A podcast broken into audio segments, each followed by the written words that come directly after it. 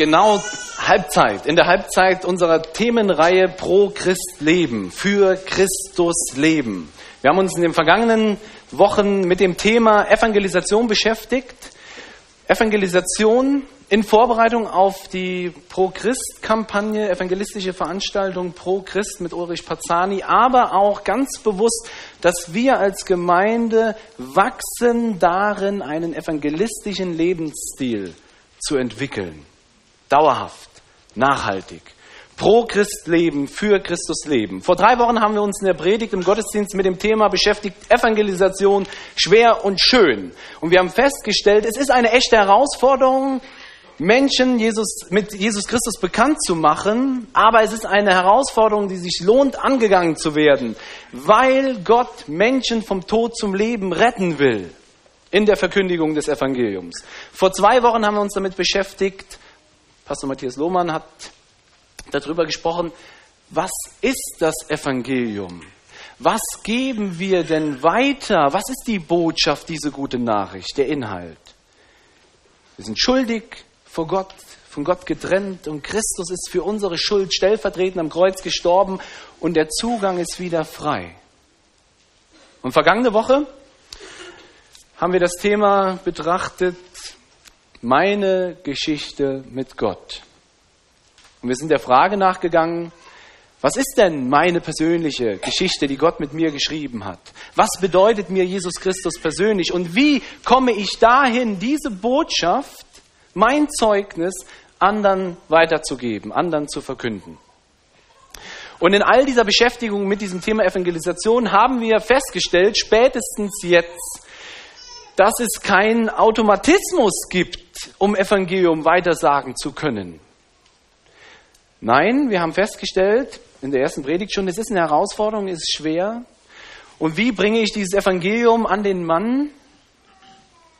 Und es braucht eine gewisse Voraussetzung, nämlich zum einen meine und deine, unser aller persönlicher Bereitschaft, diese Botschaft weiterzusagen. Es braucht Kreativität im Gespräch, unser Gespräch auf Glaubensdinge, auf mein Zeugnis auch zu lenken. Man könnte auch sagen, es braucht eine Strategie. Und in der heutigen Predigt unter diesem Thema ein richtig gutes Glaubensgespräch wollen wir uns damit beschäftigen, mit einer gewissen Strategie. Wie komme ich dahin, ein richtig gutes Glaubensgespräch zu führen? Und was ist es, ein richtig gutes Glaubensgespräch zu führen? Liebe Gemeinde, ich hoffe, Sie haben alle ein Handout erhalten. Wenn nicht, kann man das noch hinten bekommen. Manfred und Caroline gehen vielleicht noch durch die Reihen oder wer noch einen Stift braucht, äh, da können Sie die Predigt besser mit verfolgen und auch nachhaltig vielleicht noch zu Hause an dem einen oder anderen Punkt arbeiten. Der Predigttext ist auch vorne abgedruckt. Wir wollen uns, wenn wir uns mit einer Strategie beschäftigen, wie führe ich ein richtig gutes Glaubensgespräch, wollen wir uns heute einmal Paulus anschauen. Wie hat Paulus das gemacht? Wie kam Paulus dazu, Jesus Christus zu bezeugen, Evangelium zu verkünden? Wie hat er es gemacht? Und wir haben den Predigtext schon gelesen aus 1. Korinther 9, die Verse 19 bis 23. Und wie gesagt, Sie finden diese Texte entweder in den ausliegenden Bibeln oder eben auf diesem Handout auf der ersten Seite. In diesen Versen stellt Paulus uns gewissermaßen seine Strategie oder zumindest einen Teil seiner evangelistischen, missionarischen Strategie vor, wie er vorgeht. Und das Erste, was wir sehen können, der erste Punkt von Paulus Strategie, der lautet, es braucht die Bereitschaft, sich auf mein Gegenüber einzulassen. Die Bereitschaft, sich auf mein Gegenüber einzulassen. Das sehen wir gleich an mehreren Stellen in diesen fünf Versen in 1. Korinther 9. Vers 19. Denn obwohl ich frei bin von jedermann, habe ich doch mich selbst jedermann zum Knecht gemacht. Vers 20. Den Juden bin ich wie ein Jude geworden. Vers 20. Denen, die unter dem Gesetz sind, bin ich wie einer unter dem Gesetz geworden. Vers 21. Denen, die ohne Gesetz sind, bin ich wie einer ohne Gesetz geworden. Vers 22. Den Schwachen bin ich ein Schwacher geworden. Und wieder Vers 22. Ich bin allen alles geworden. Paulus drückt in diesen fünf Versen an mehreren Stellen aus, dass er sich ganz bewusst auf sein Gegenüber in den unterschiedlichsten Lebenssituationen, in denen sich die Menschen befunden haben, denen er begegnet. Er hat sich ganz bewusst auf die Menschen eingelassen, ganz bewusst versucht, Menschen in ihrer Lebensform zu begegnen. Und dafür war Paulus bereit, teilweise eigene Überzeugungen, eigene Freiheiten hinten anzustellen. Er war bereit, Abstriche bei sich selbst zu machen, Opfer zu bringen. Vers 19 drückt er aus, dass er sich deswegen zum Knecht gemacht hat. Das heißt, er hat sich bewusst auch anderen Lebensformen untergeordnet, sich eingefügt, um Menschen für das Evangelium zu gewinnen. Und dann führt er an, zum Beispiel Vers 20, den Juden ein Jude. Die Juden, das war das Volk, Gott hatte sich den Juden offenbart. Sie hatten von Gott das Gesetz bekommen, das mosaische Gesetz. Und die Juden haben versucht, aufs peinlichste genau dieses Gesetz mit allen Vorschriften und Ordnungen zu erfüllen. Und darüber hinaus hatten sie noch eine ganze, einen ganz großen eigenen Regelkatalog aufgestellt. Alles Ordnungen, Vorschriften, peinlich genau zu erfüllen mit dem einen Ziel, vor Gott gerecht befunden zu werden. Das war das Ziel und die Juden haben versucht, das so zu leben, das Gesetz zu erfüllen.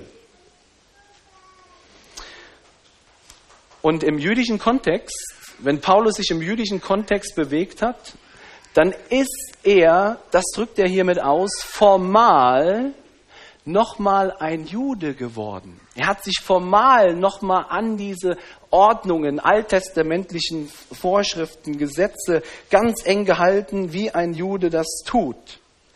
Und das tut Paulus, obwohl er für sich selber erkannt hat, dass das Gesetz, die Erfüllung des Gesetzes nie jemanden gerecht machen wird vor Gott. Das drückt er in Römer 10, Vers 4 zum Beispiel einmal aus. Denn Christus ist des Gesetzes Ende. Wer an den glaubt, der ist gerecht. So schreibt Paulus. Paulus weiß das. Er hat diese persönliche Freiheit für sich angenommen, aber im jüdischen Umfeld stellt er sich ganz bewusst nochmal formal unter diese Gesetze. Und er drückt das, dass er eigentlich frei ist, was er in Römer 10, Vers 4 ausdrückt, drückt er eigentlich auch in Vers 20 hier in unserem Predigtext von heute aus. Denn er schreibt, denen, die unter dem Gesetz sind, bin ich wie einer unter dem Gesetz geworden, obwohl ich selbst nicht unter dem Gesetz bin. Römer 10, Vers 4. Wer an Christus glaubt, der ist gerecht. Das lebt Paulus, das glaubt er, aber wie gesagt, im jüdischen Kontext lässt er sich nochmal ganz bewusst auf die jüdische Lebensform ein. Und was denken Sie, warum tut das Paulus?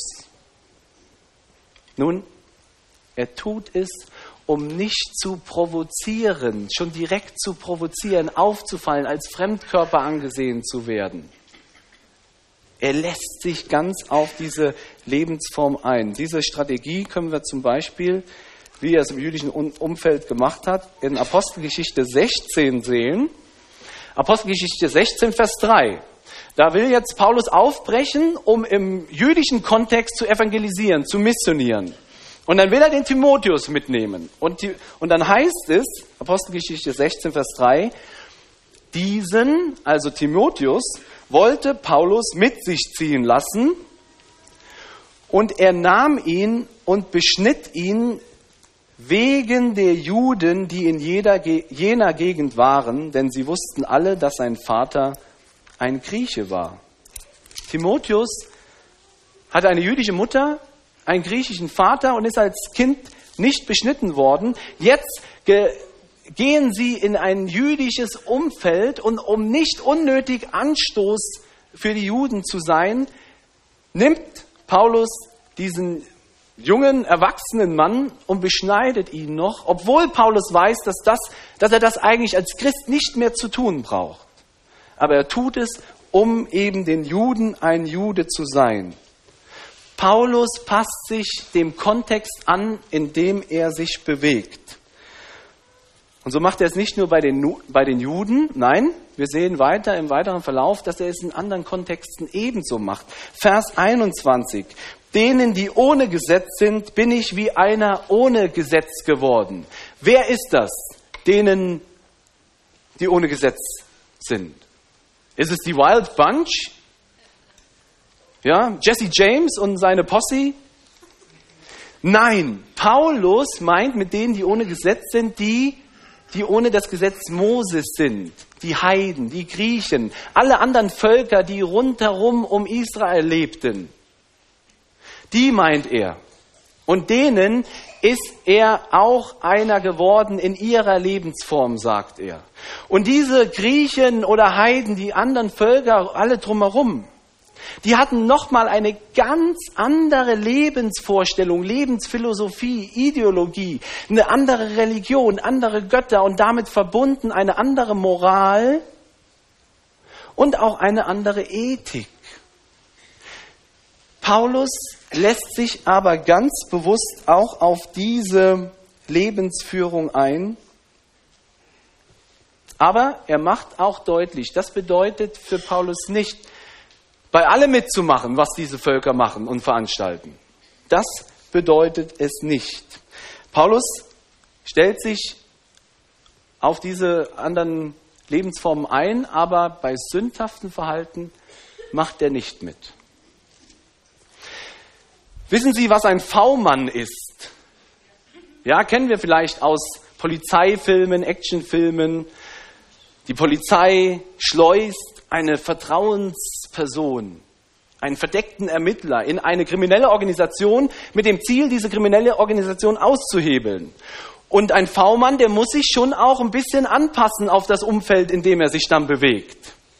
Es fängt mit der Kleidung an, mit der Uniform da reinmarschieren, wäre denkbar ungünstig.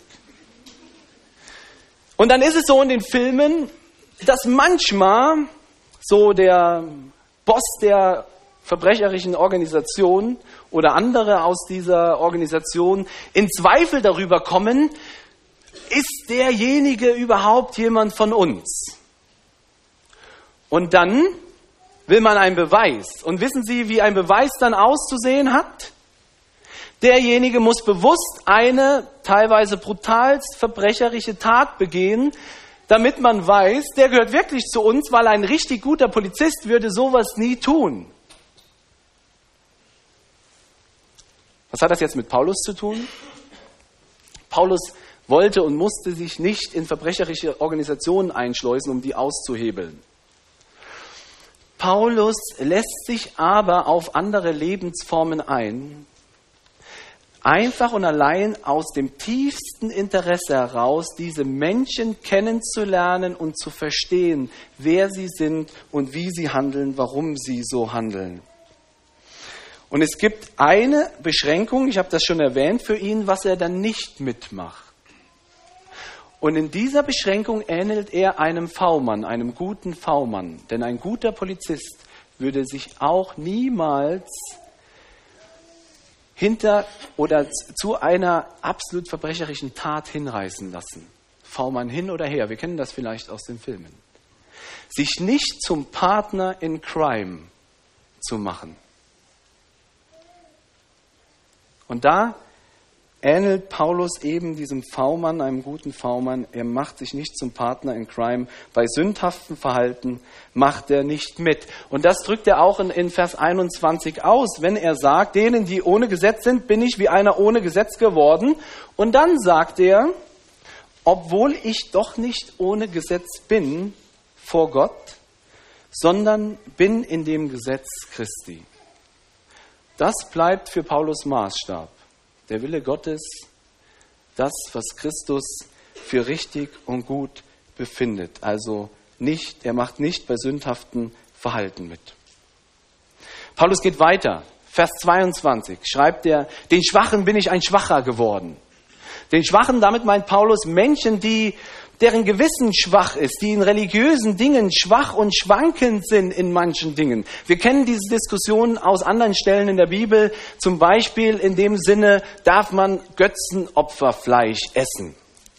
Paulus hätte diese Freiheit, dieses Fleisch zu essen, aber er weiß, dass andere Menschen mit einem schwachen Gewissen nicht dazu bereit sind, aus Angst, sie können sich versündigen. Im Umfeld mit solchen Menschen, sagt Paulus, verzichtet er bewusst auf seine Freiheit, die er selber für sich haben würde. Den Schwachen ist er ein Schwacher geworden. Paulus, Vers 22, dann weiter, sagt weiter, ich bin allen alles geworden. Allen alles geworden. Paulus war bereit, sich auf jeglich erdenkliche Lebensform, die ihm begegnet ist, einzulassen. Sich wirklich einzulassen, sich einzustellen auf sein Gegenüber, ihnen zu begegnen in, auf ihrer Ebene, in ihrer Kultur, in ihrem Denken, zu verstehen, woher der andere kommt, warum er so, so handelt. Und er hat das ganz offen, ohne Vorurteil, ohne Urteil und ohne Verurteilung getan. Aus dem tiefen Interesse heraus, den anderen kennenzulernen.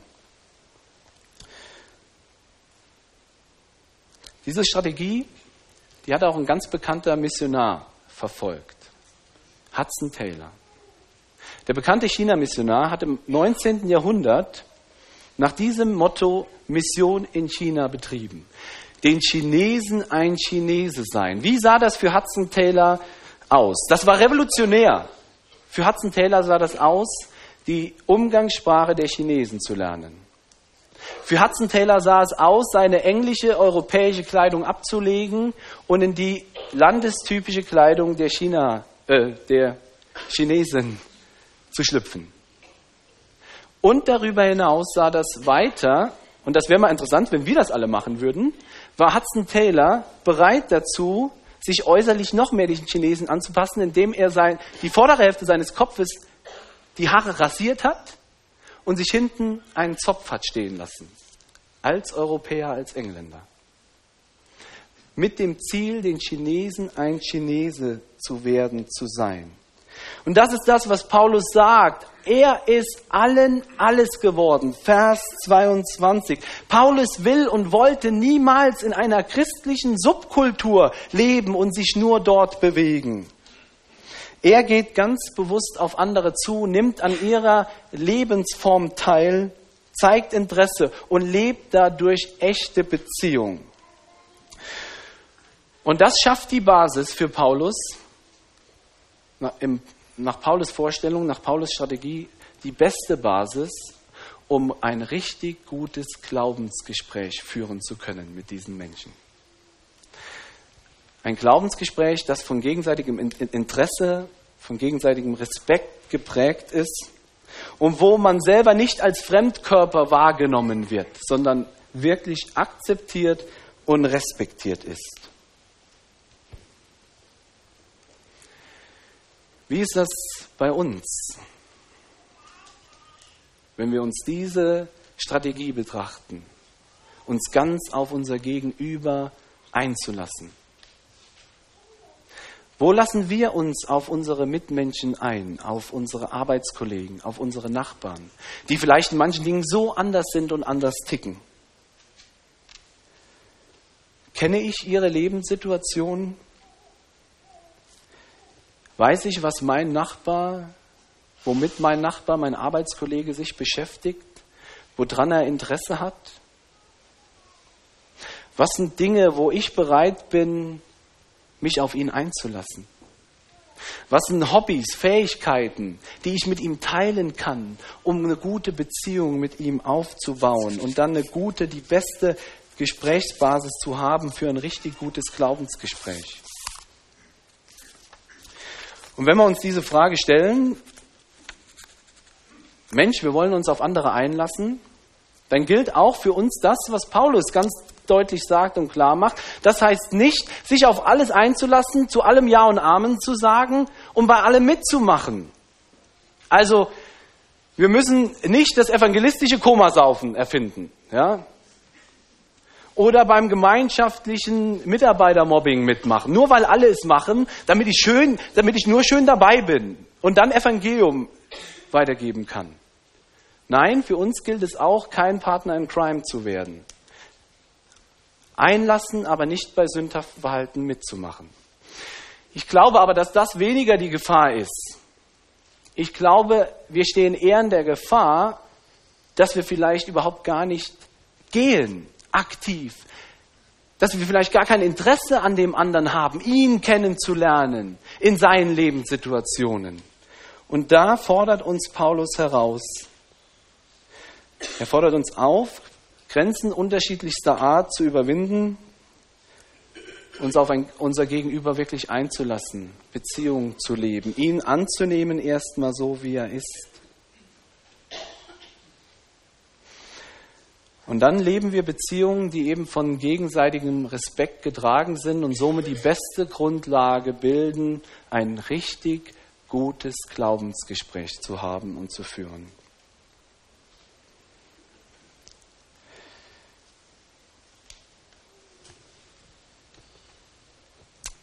Aber, dass ich an diesen Punkt erst einmal komme, dafür muss ich mich eben auch einlassen. Paulus hat das getan. Tust du es?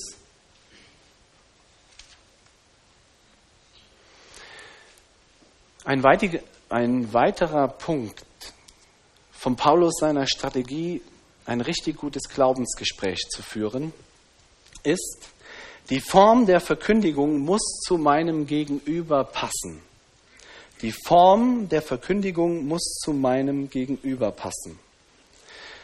Das drückt Paulus in Vers 22 aus. Ich bin allen, allen, ich bin allen alles geworden, damit ich auf alle Weise einige rette.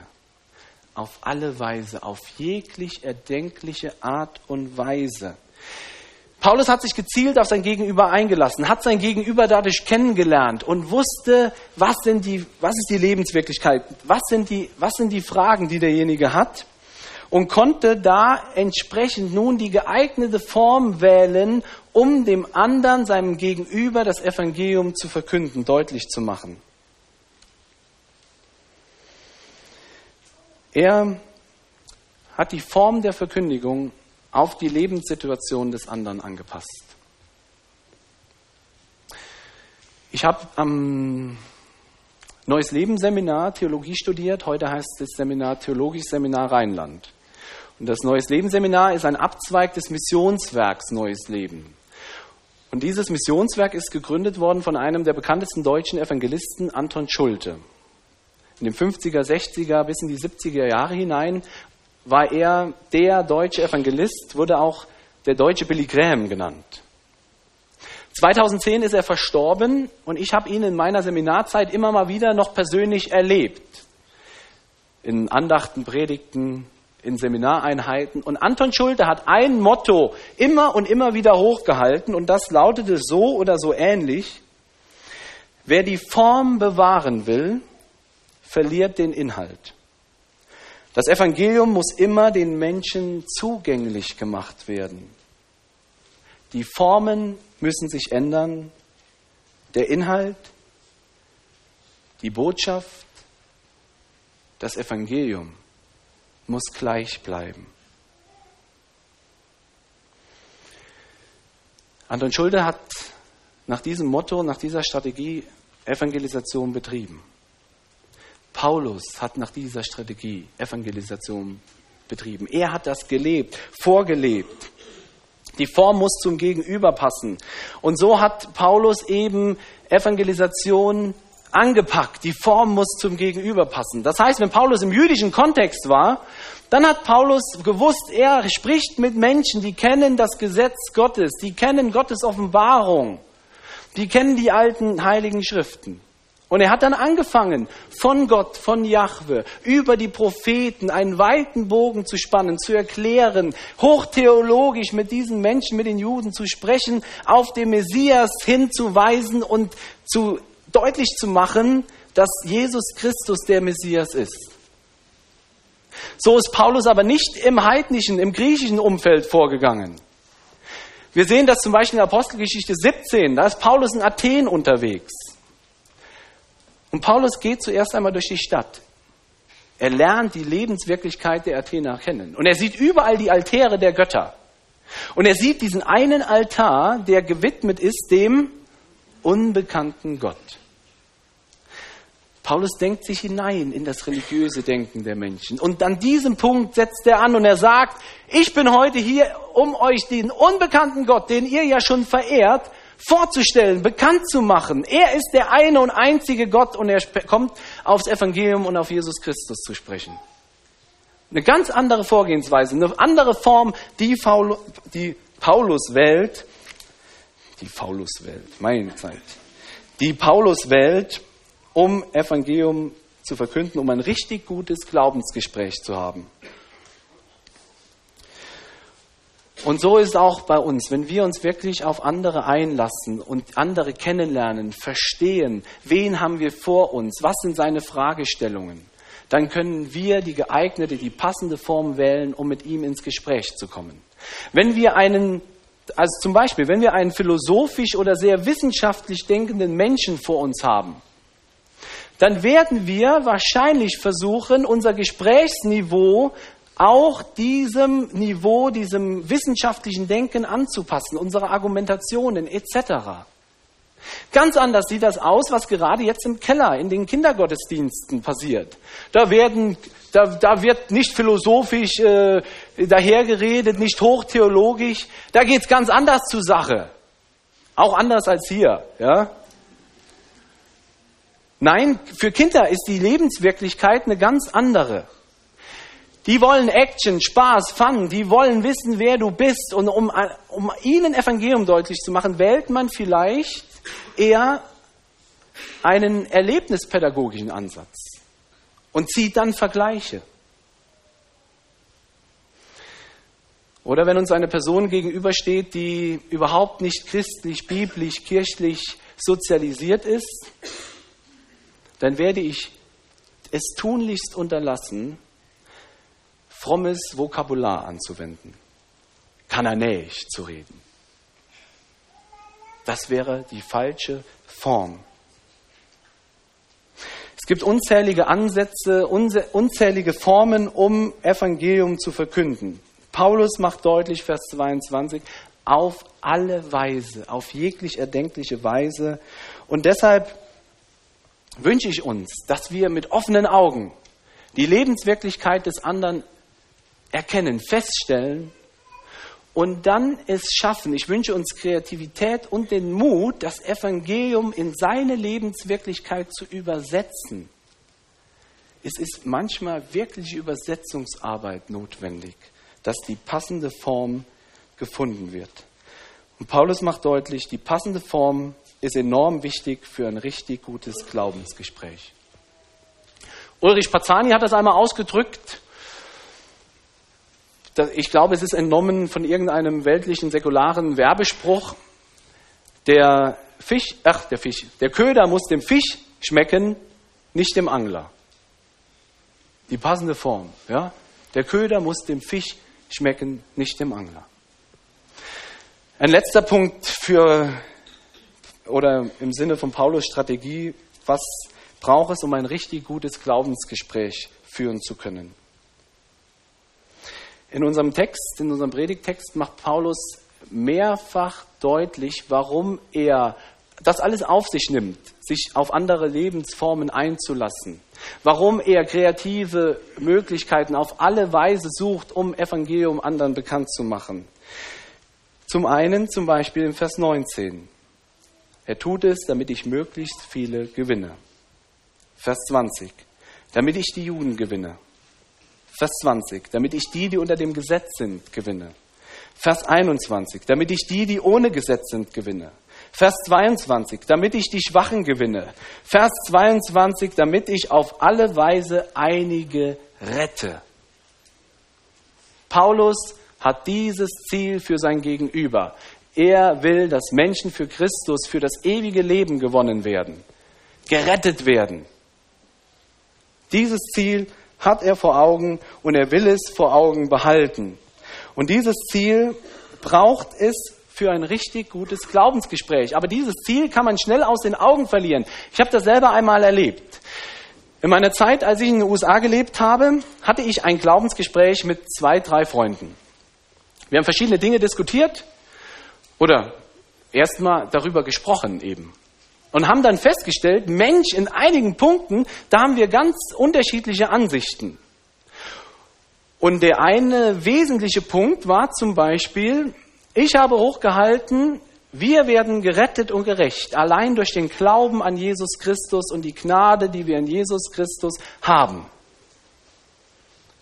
Meine Freunde haben argumentiert, aber unsere Taten, unsere guten Taten, die sind doch auch wesentlich von Bedeutung für unsere Rettung, für unsere Rechtfertigung. Ich habe das anders gesehen. Aus unserem Gespräch wurde eine Diskussion. Aus unserer Diskussion wurde ein Streitgespräch. Und ich war in den USA. Irgendwie habe ich mich auf ziemlich einsamen Posten gefunden in meinem Umfeld. Also habe ich eine E-Mail formuliert an meinen Pastor in der Heimat, an Freunde in der Heimat und habe geschrieben, ich habe ich hab die E-Mail diese Woche nochmal rausgesucht. Überschrift oder äh, Betreff, bitte, bitte, bitte. Ja? Und dann, Ihr Lieben, ich brauche Bibelstellen, ich brauche Argumente. Ja, ich muss meine Position verteidigen, die richtige, die wahre Position. Nach diesem Motto. Und ich habe tatsächlich Antwort bekommen. Mein Pastor hat mir wirklich gute, hilfreiche Argumente und Bibelstellen genannt. Aber nicht nur. Mein Pastor hat damals in diese Mail auch hineingeschrieben. Und irgendwie hatte er das schon anscheinend über die Formulierung in der E-Mail spitz gekriegt. Christen haben schon manche Diskussionen gewonnen, aber den Diskussionsgegner verloren. Für ein richtig gutes Glaubensgespräch oder bei einem richtig guten Glaubensgespräch geht es niemals darum, Diskussionen zu gewinnen, Recht zu behalten das Ziel für das Gegenüber ist, ist, dass, Christ, dass Menschen für Christus gewonnen werden.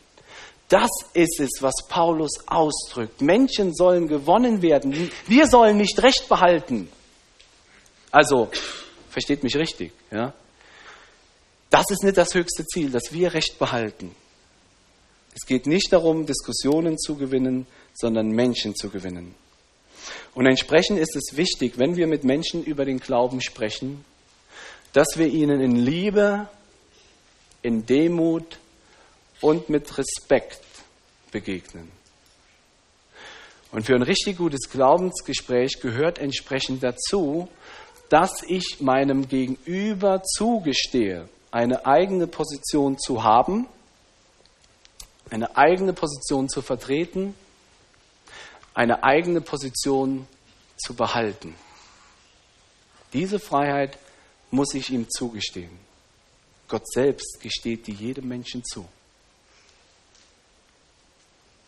Trotzdem geht es bei einem richtig guten Glaubensgespräch eben darum, auch meine eigene Position in Wahrheit und Liebe zu vertreten und das dem anderen deutlich zu machen, was ich glaube, was das Evangelium ist. Und es ist wichtig, und ich glaube, vielleicht manchmal vergessen wir das auch in Glaubensgesprächen, dem anderen eine Brücke zu bauen, dem anderen deutlich zu machen, dass das, was ich glaube, das Evangelium, auch ihm persönlich gilt, dass er das annehmen kann, dass ich bewusst eine Einladung ausspreche. Nimm Jesus Christus an als deinen Herrn und Erlöser. Glaube an ihn. Auch das gehört zu einem richtig guten Glaubensgespräch. Dem anderen die Möglichkeit zu geben, Jesus Christus anzunehmen. Denn nur dann, wenn ein Mensch zum Glauben kommt, sich Jesus Christus zuwendet, nur dann wird ein Mensch auch gewonnen, für Christus gewonnen und zum ewigen Leben hin gerettet, wie Paulus das schreibt. Einige retten. Und deshalb wünsche ich uns, dass wir diesen Blick in unseren Begegnungen mit Menschen immer, immer behalten. Das Ziel, dass Menschen gewonnen werden für Christus. Gott gebe uns den Mut, uns auf unser Gegenüber wirklich einzulassen. Gott gebe uns die Kreativität, die richtige Form, die passende Form für mein Gegenüber zu finden, um ihm Evangelium zu verkünden. Gott gebe mir die Liebe für mein Gegenüber, um ihn für Christus zu gewinnen. Gott helfe uns allen, richtig gute Glaubensgespräche zu führen. Gott segne sie. Amen.